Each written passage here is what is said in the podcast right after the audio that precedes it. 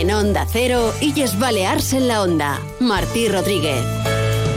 Buenas tardes, somos Illas Baleas en la Onda y les vamos a acompañar hasta las 3 de la tarde. Noticias Mediodía nos ha puesto al día de la actualidad nacional e internacional y les contamos hoy qué es noticia en las islas, como siempre con María Cortés. Hola Martí, ¿qué tal? Buenas tardes. Hoy vamos a dejar de lado la crisis de Vox para hablar de los datos del paro de enero que han dejado en Baleares el mes con menos parados desde que hay registros. Las islas suman un total de 31.000 desempleados en el primer mes de 2024, un 12,5% menos que en enero del año pasado. Se trata del mayor descenso de todas las comunidades autónomas. Además, el archipiélago ha sido también la única región en reducir el paro entre diciembre y enero. Según los datos publicados por el Ministerio de Trabajo y Economía, Social también creció la afiliación a la Seguridad Social con un 3,1% más de cotizantes que en 2023 hasta los 466.000 afiliados. El Gobierno celebra que Baleares lidera la creación de empleo mientras la secretaria de Ocupación y Formación de Comisiones Obreras, María Ángeles Aguiló, ha reclamado un pacto social y político que permita superar la estacionalidad del mercado de trabajo. Sí que veiem una diferència molt, molt important d'afiliacions en temporada alta i temporada baixa. Per tant, el, el repte actual és poder rompre aquesta estacionalidad que tiene nuestra economía balear. Los hoteleros de Mallorca, por su parte, han defendido la contribución del sector servicios a esta bajada del paro.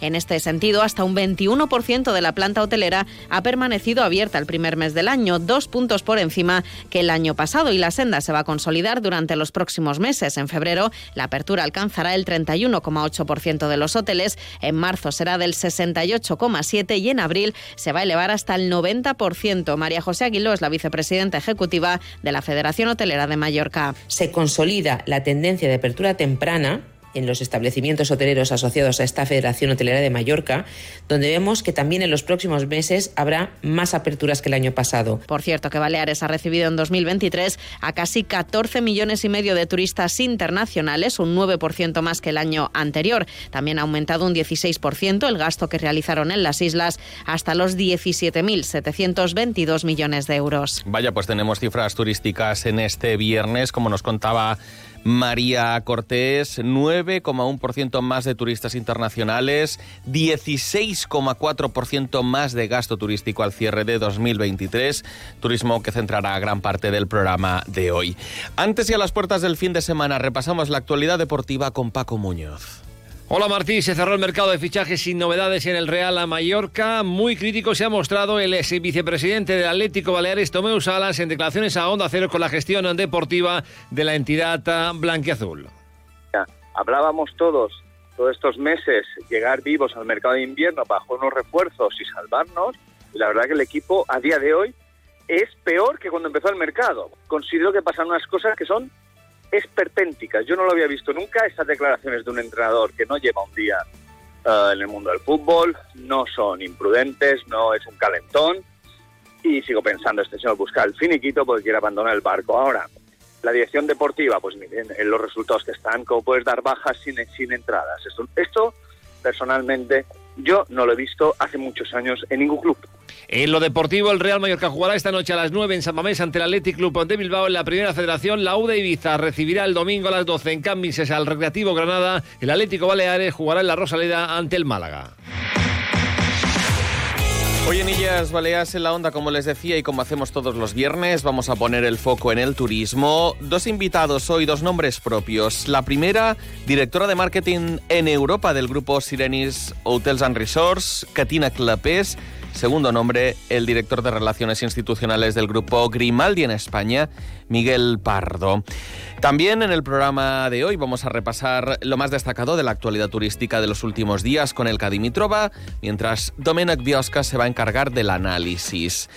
Pero antes de eso, seguro que a muchos los vamos a pillar en el coche, a punto de cogerlo. ¿Cuál es el estado de la circulación? Dani Fornés, Dirección General de Tráfico. Muy buenas tardes. Ah, pues a estas horas van a encontrar ya algo de tráfico lento en la vía de cintura en sentido aeropuerto a la altura de la salida de colegios hasta la salida hacia la autopista de Inca, aquí encontrarán circulación lenta. También en la autopista uh, de, de Yucmayor, en sentido Palma, o hay pequeño accidente justo de la entrada a la ciudad, en el kilómetro 3500, que está en el, carril, en el, en el arcén derecho, no están provocando retención en este momento, pero precaución si circulan por este punto. Y también pequeñas retenciones en la entrada a Palma desde la carretera de Vallemosa. Pero por demás, tranquilidad. Es todo. Muy buenas tardes. Onda Cero Illes Balears.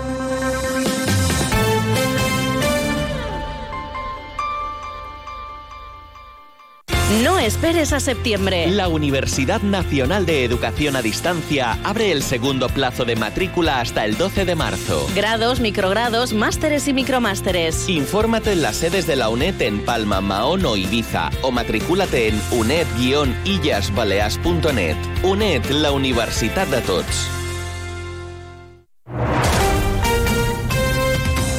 Cero, Illes Balears.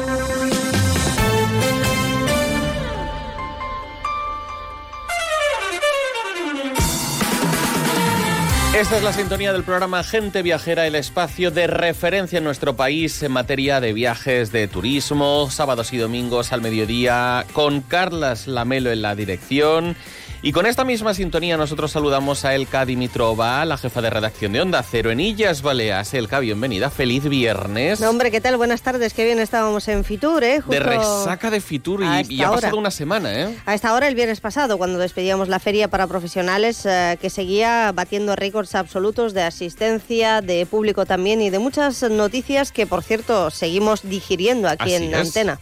Noticias que seguimos digeriendo, invitados con los que pudimos tratar en la pasada edición de Fitur, muy exitosa como lo fueron mm. también las previsiones que nos acercaron y que también hoy en Illas Baleas en la Onda vamos a poder escuchar a dos de ellos. Pero hay vida más allá de Fitura, han pasado más cosas en el turismo. Sí, me lo que pasa es que el análisis y el balance siguen dando que hablar. Yo me quedo con ese balance positivo, con la saturación en la feria que vivimos y pudimos eh, ver, en el sentido en que se vieron más personas que nunca en los espacios de trabajo y stands, aunque con la esperanza de que esa saturación vivida en la feria no se traslade a la temporada turística. Por ello, la presidenta del Gobierno Balear dijo que no se podía crecer sin límites. Otros apuestan por sondear la opinión pública sobre el turismo. En eso están trabajando también las administraciones. Y mucha sostenibilidad y turismo responsable como objetivo principal de la industria. Aunque el mal de todo parece ser la oferta turística ilegal, concretamente la del alquiler turístico que hay que controlar. Dicho esto, también hemos conocido algunos datos interesantes. Por ejemplo, que el año pasado visitaron Baleares 14.400.000 turistas extranjeros que gastaron en sus vacaciones más de 17.720 millones de euros, según los datos hechos públicos hoy mismo por el Instituto Nacional de Estadística. En comparación con el 2022, el número de visitantes internacionales que viajaron al archipiélago balear aumentó un 9,1% y el gasto que realizaron se incrementó en un 16,4%. Eso sí, con estos datos, el presidente de la agrupación de agencias de viajes de Baleares, Pedro Fiol, ha reivindicado aquí en Onda Cero el peso de los españoles en el mix de mercados emisores de viajeros para Baleares. De hecho, el mercado nacional del que tanto se habló en la pasada feria de Fitur se ha consolidado como segundo mercado emisor en destinos como la capital balear. Palma, fíjense si es importante que va a ser una buena temporada turística, de que hay mucho entusiasmo y que va a ser un año de crecimiento. Dejamos atrás estos años de recuperación, de consolidación, que fueron los años pospandémicos y ahora estamos hablando de un año de crecimiento. La cuestión es cómo queremos crecer y sobre todo en nuestras islas, qué planteamiento le vamos a dar a este crecimiento a futuro. Reflexión sobre el futuro de la promoción turística que según el presidente de la agrupación de agencias de viajes de Baleares está muy definida en Mallorca, pero no tanto en el resto del archipiélago. Es por ello que Pedro Fiol reclama un ejercicio de coordinación a la Agencia de Estrategia Turística de Baleares para que la estrategia permita acercarse a nuevos mercados, aunque es cierto que Ibiza y Formentera siempre se promocionan con stand propio, además del de Baleares, donde por supuesto están presentes las cuatro islas. Y más datos. Baleares ha liderado en 2023 la ocupación tanto de los apartamentos turísticos con un 61% de las plazas como de los alojamientos de turismo rural con un 57% según los datos del Instituto Nacional de Estadística. Y esto que los hoteleros se quejan de la oferta ilegal. Seguimos. Por ello, el Consejo de Menorca quiere implicar a todos los residentes en la lucha contra el alquiler turístico ilegal, uno de los grandes asuntos tratados y protagonistas en la pasada Feria Fitur. Para ello, la institución insular ha habilitado un formulario en su página web para que los menorquines puedan trasladar sus denuncias sobre esta actividad. Por cierto, ya se hizo en la pasada legislatura en el Consejo de Mallorca, aquí en la isla. La consejera de Ordenación Territorial Turística de Menorca és Núria Torrent. Volem que tots els menorquins estiguin implicats davant la situació. Una illa com la nostra no pot permetre que el lloguer turístic il·legal continuï perjudicant la imatge i l'economia de Menorca. Per això creiem que junts, amb ajuda de tots, ho podem combatre. El Consejo de Menorca quiere llegar a un acuerdo con todos los ayuntamientos de la isla para que los cuerpos policiales eh, puedan informar de estas situaciones sospechosas de oferta ilegal. Y termino con Madrid Fusión. Eh, después de Fitur se ha celebrado la Feria de la Gastronomía también en IFEMA con una especial presencia de la isla de Ibiza que se promociona ahí con producto local y mucho turismo gastronómico desde el 2016. En declaraciones a Onda Cero, la técnica de turismo del Consejo de Ibiza, Carmen Sánchez. Siempre ha habido buena gastronomía en la isla, pero en los últimos años yo creo que nos estamos posicionando como un destino al que viajar para comer bien. Porque ya no es solo el decir vamos a comer en un restaurante con estrella Michelin, que cada vez tenemos más, sino el hecho de que en Ibiza es que obtienes todas las posibilidades en pocos kilómetros cuadrados. En los aeropuertos, la aerolínea Jet2Com ofertará más de 1.200.000 eh, millones de plazas en Baleares este verano. Y ah, hablando de aeropuertos, el Gobierno ya ha aprobado la subida de las tarifas de AENA en un 4% para este año 2024. Vamos a ver cómo nos afecta en, ah, bueno, en puertas de la temporada turística que va a empezar este año más pronto incluso se adelanta, sobre todo a finales de febrero, en la isla de Mallorca. Martí. Feliz fin de semana, Elka Dimitrova. Igualmente, gracias. Hasta la semana que viene, una y 42 minutos, están en Onda Cero, Nillas Baleas en la Onda. Onda Cero, Illas Baleares.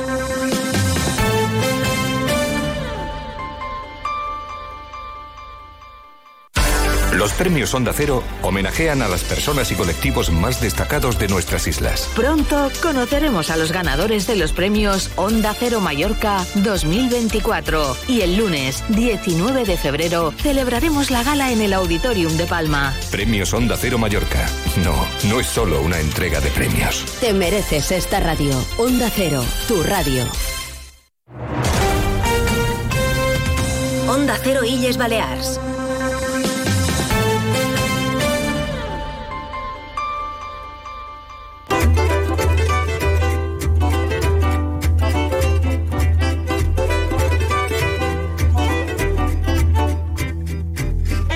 Ponemos el foco hoy en el grupo Sirenis Hotels and Resorts, radicado en las Pitiusas, con establecimientos en la isla de Ibiza, en la isla de Gran Canaria y también al otro lado del océano. Hoteles en Punta Cana, en República Dominicana, en Riviera Maya, en México, en el Cayo Santa María y Varadero, en Cuba, además de una isla maravillosa eh, que yo acabo de conocer, que es San Andrés y que se encuentra en Colombia. Está con nosotros Catalina Clapés, ella es la responsable de marketing en Europa del grupo Sirenis Hotels and Resorts. Gracias por ser nosotros y bienvenido a Onda Cero. Hola, buen día, muchas gracias. Eh, este 2024 que ha comenzado hace apenas unas semanas, eh, ¿pinta bien para Sirenis?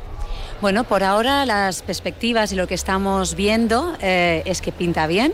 Estamos realmente recibiendo un buen feedback tanto de bueno, todos, nuestros colaboradores, tanto turoperadores, agencias, OTAS y, bueno, y por lo que estamos viendo, eh, pinta bien, parece interesante, sobre todo para lo que es Ibiza y está siendo interesante o, bueno para lo que sería otros destinos. Sirenis que, que, mantiene ese mix en la comercialización, tanto con turoperación como con venta directa, sacando lo mejor de cada mercado. Exacto. Nosotros todavía tenemos eh, productos que son exclusivos para determinados mercados y que están muy especializados y enfocados, como por ejemplo para el producto familiar. Y luego tenemos otra serie de hoteles, como por ejemplo de Ibiza Twins, que está situado en Playa de Embosa, que es un producto pues, que trabaja, que es muy cosmopolita, muy internacional y que trabajamos con muchos mercados y también donde el enfoque de la venta directa es muy importante. Que en el caso, por cierto, de la isla de Ibiza, que es la que nos queda más cerquita, el principal mercado en este caso está más cerca, es otra isla, es otro conjunto de islas, como es el mercado británico, ¿verdad?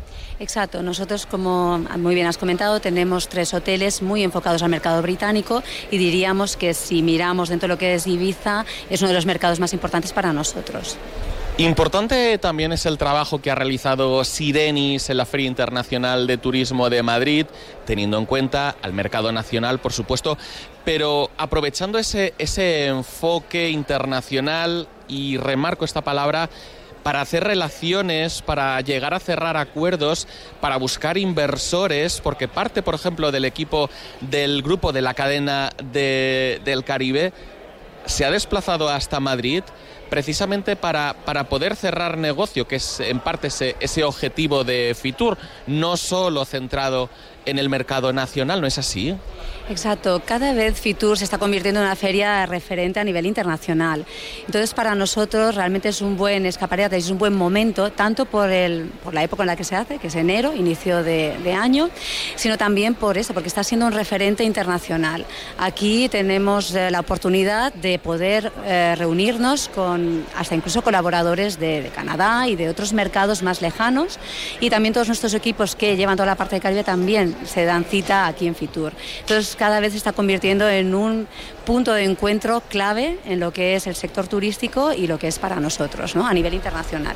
Eh, hablemos específicamente del portafolio de Sirenis, también de los eh, mercados en los que está trabajando actualmente, porque quiero conocer eh, los proyectos para este 2024, inversiones que tengan en las islas de Ibiza, de Gran Canaria y en el resto de destinos, República Dominicana, México, Cuba y también en Colombia. Bueno, nosotros como política de la empresa siempre tratamos de mejorar eh, y mejorar el producto, ¿no? Entonces cada año, pues por ejemplo en Ibiza, pues hay mejoras de productos, cambio de restaurantes, modificaciones, actualizaciones de, de temas o de instalaciones. Pero bueno, donde tenemos proyectos interesantes y una buena previsión, sobre todo que será para final de año, es por ejemplo en Riviera Maya, en México, que se está trabajando en todo un nuevo concepto de tema gastronómico, que será muy interesante cuando podamos lanzarlo y comunicarlo, que lo, comunicaremos para que veáis el nuevo concepto. Luego otros destinos, como puede ser eh, Colombia, que se ha empezado pues, eh, con un número determinado de habitaciones en la isla de San Andrés y eh, cuando terminemos el año pues ya acabaremos con 230 habitaciones en este destino tan maravilloso que es San Andrés. Por otro lado, la cadena también va creciendo en Cuba. Nosotros tenemos hoteles en gestión. Ahora mismo tenemos un hotel en Varadero y otro en, Cayo Santa María. Y próximamente vamos a poder anunciar la incorporación de otro hotel en lo que es eh, Cuba, en este caso en La Habana que esto se comunica en breve, pero también es una primicia que realmente estamos ya, estoy dando ahora aquí la radio, ¿no? Pero bueno, se está incorporando más producto en el portfolio de Sirenis a nivel internacional y sobre todo con esta vía de crecimiento que es la gestión. Me quedo con esos planes de crecimiento, con esa primicia que hemos conocido, Sirenis, que amplía su presencia en Cuba, además del Cayo Santa María y de Varadero. Va a tener muy pronto, conoceremos los detalles, un establecimiento. La marca Sirenis va a estar presente también en La Habana. Lo hemos conocido de la mano de Catalina, de Catina Clapés, la responsable de marketing en Europa del grupo Sirenis Hotels and Resorts. Catina, gràcies per haver estat en altres Onda Cero. Moltes gràcies, un plaer i fins la propera. Onda Cero Illes Balears.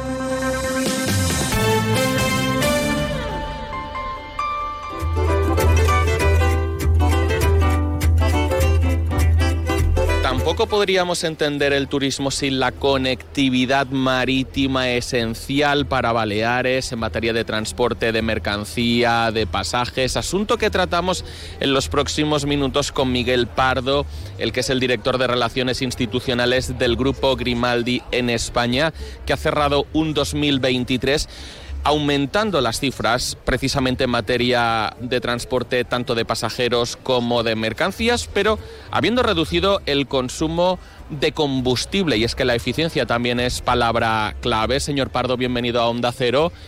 ¿Cómo ha sido ese cierre de 2023? ¿Cuáles serán los hitos en este 2024? Bueno, el año 2023 es un año muy bueno para el Grupo Grimaldi, pero Transmed se ha visto en un marco competitivo muy duro en Baleares, con lo cual eh, hemos trabajado muchísimo en la optimización y en la eficiencia. Y como has dicho bien, pues hemos conseguido llevar más pasajeros, llevar más mercancía, pero hacerlo navegando menos millas y con una velocidad media un poco inferior. Eso significa que consumimos menos y por ende emitimos menos. Esto de las emisiones, aparte de ser importante desde el punto de vista de la sostenibilidad, va a ser muy importante en el 2024 también desde un punto de vista económico, porque han entrado en vigor las, las tasas o los derechos de emisión en el comercio marítimo de la Unión Europea, con lo cual el que contamina paga y nos va a tocar pagar por las emisiones de CO2 que tenemos. Cuanto menos consumimos, menos combustible pagamos, menos emisiones tenemos y menos emisiones pagamos también. Por lo tanto, en la línea con la sostenibilidad, no solo ya por mandato, sino porque somos los propios viajeros los que cada vez estamos más concienciados y vemos que, también están marcando esa senda de ofrecer un producto más verde, decimos, eh, tras un año en el que han batido récord de facturación y eso les va a permitir también realizar nuevas inversiones en España. Bueno, el grupo Grimaldi reinvierte sus beneficios año tras año, tiene un programa de modernización de flota desde hace muchos años, está en una flota de 140 barcos y probablemente creo yo que tenga la flota más joven eh, del mundo de Edad Media en el mercado de, la carga rodada y de los ferries. ¿no? Es un programa que siempre se basó en la sostenibilidad, en hacer barcos más eficientes, más de mayor capacidad y con unas características que permitan ser los más competitivos del mercado. En ese sentido, pues vamos a seguir trabajando y efectivamente las inversiones del grupo en España se ven sobre todo en la fachada atlántica, donde la naviera del grupo Finlines ha duplicado el número de eh, conexiones entre Bilbao y, Bélgica y, el norte, por ende, de, Europa, porque estas conexiones llegan hasta Helsinki y además ha añadido dos escalas semanales en Vigo. O sea que son inversiones de gran importancia. Planteemos, por ejemplo, tres de los destinos en los que está operando la naviera, como son el caso de Baleares, de Cerdeña, de Roma. Eh, son, son líneas que, que, siguen creciendo, mantenemos esa demanda, esa comodidad también de poder embarcarnos con nuestro coche, de poder acercarnos a cualquier destino, conocerlo a nuestro aire. Es una opción que también después de la pandemia entiendo eh, que se ha consolidado. Bueno, desde luego la pandemia fue un punto de inflexión importante en cuanto a la forma de viajar. Mucha gente entendió que viajar en barco, sí, obviamente, es más lento que viajar en avión, pero que da, eh, por un lado, una seguridad sanitaria mucho mayor en esos tiempos de COVID en los que necesitábamos espacio vital, metros para nosotros y viajar en el propio coche nos da también una libertad enorme. Hay otro nicho importante del que hablamos a menudo, que son las mascotas. La gente cada vez tiene más mascotas y viajar con mascotas es muchísimo más cómodo en barco que en avión, con lo cual son tres factores que la verdad en los últimos años creemos que nos están haciendo ganar un poco de cuota de mercado frente al gran monstruo que es la industria del transporte aéreo.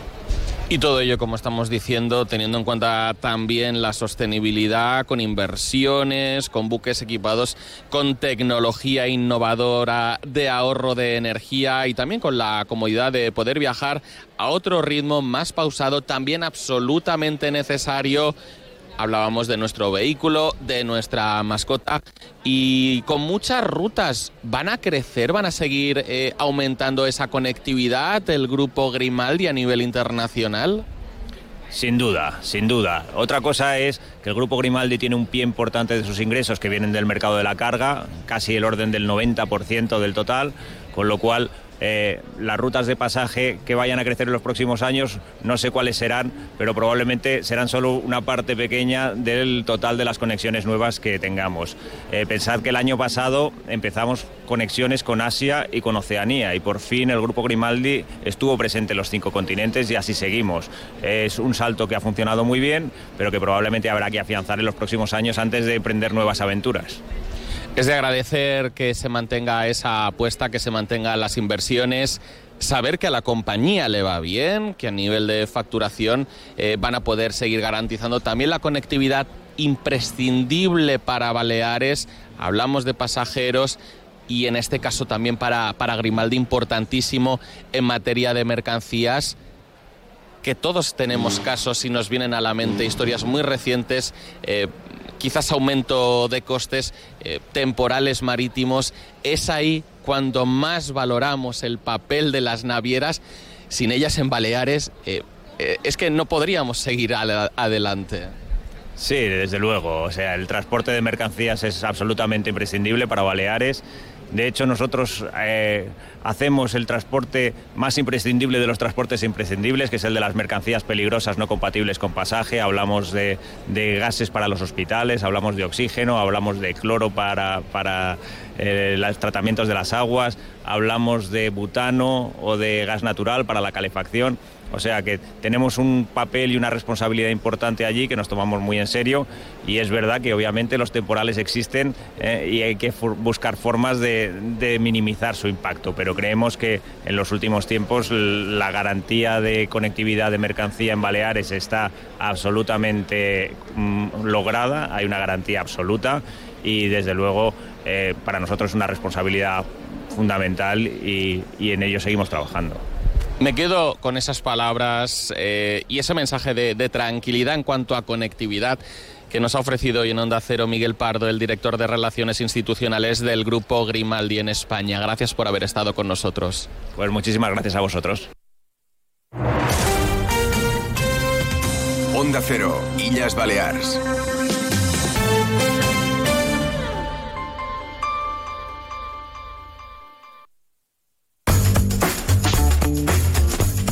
2 y 56 minutos en el tramo final de este programa. Illas Baleas en la onda. Vamos con el análisis en Onda Cero y se encarga de ello el profesor, consultor turístico y presidente de Educatur, Domènec Biosca. Molt bon dia, amics i amigues. Un dia més per parlar dels canvis que les empreses necessiten dominar. Avui ho he titulat Té cua a la seva porta d'empleats desitjats? La resposta habitual és no. Per què? Perquè tenim que tindre set canvis mentals o potencials que tenim. En primer lloc, dediquem el temps suficient per descobrir possibles talents dintre de l'empresa, és a dir, observem, fem formació, fem algun test, eh, eh, acompanyem la gent, veiem què opinen els clients, què opinen els companys, els companys per descobrir. Segona, desenvolupem plans de formació perquè la gent creixi el seu talent. Descobrim el talent i els ajudem a agafar la mà perquè puguin créixer el seu talent. Tercer, ajuda als talents de la cantera per tindre promocions. És a dir, anem a les escoles, anem a inclús familiars, a joves que volen fer pràctiques per veure quins talents tenen i si podem fitxar-los. Eh? Després, potència els valors de les bones persones. Perquè si tinc uns quants talents i uns quants que no són bones persones, que no són conciliadors, que no són positius, que no acompanyen un millor per zero és zero. Després, ajuda a que els membres de l'equip, tots els membres de l'equip, juntem els veterans i els nous per parlar, per dialogar aquestes generacions diferents, moderant, conciliant, perquè uns admirin els altres i uns vulguin caminar agafats de la mà i després té la, la cistella de reconeixement, molt important reconèixer les coses, no només amb diners, sinó amb la felicitació. Poso un exemple. A Palma, un hotel, despedeixen amb un cuiner perquè tenia el caràcter. I jo estava treballant en aquella empresa, en aquell... Vaig seguir-lo per la nit, que anava a casa seva, i quan estava a punt de la porta vaig posar el peu, va quedar blanc i la vaig obrir tenia un carro de fusta fet per ell amb el seu fill d'uns 10 anys paralític. Clar, quan tu descobreixes aquestes coses, et dones compte que la mà esquerra, el cor net, és molt important perquè cadascú té la seva vida i les seves històries. Van muntar la festa de l'empleat. La directora va ser acomiadada, òbviament, va posar altra persona que estava orientada a cuidar les persones, això són els primers clients que tenim que cuidar, i vam entrar tothom plorava, va ser una festa fantàstica. Què, què va passar això? Que va juntar la gent i es van conèixer uns als altres. En definitiva, crear un equip, crear la cantera i fer trobades de proximitat. Fer rentable i acabarem amb el problema de no trobar personal. Con estas palabras llegamos prácticamente a las 3 de la tarde. Es viernes, así que nosotros nos despedimos hasta el lunes. Les esperamos a partir de las dos y media en esta misma sintonía de Onda Cero. Se quedan ahora en compañía de Julia en la Onda. ¡Feliz fin de semana!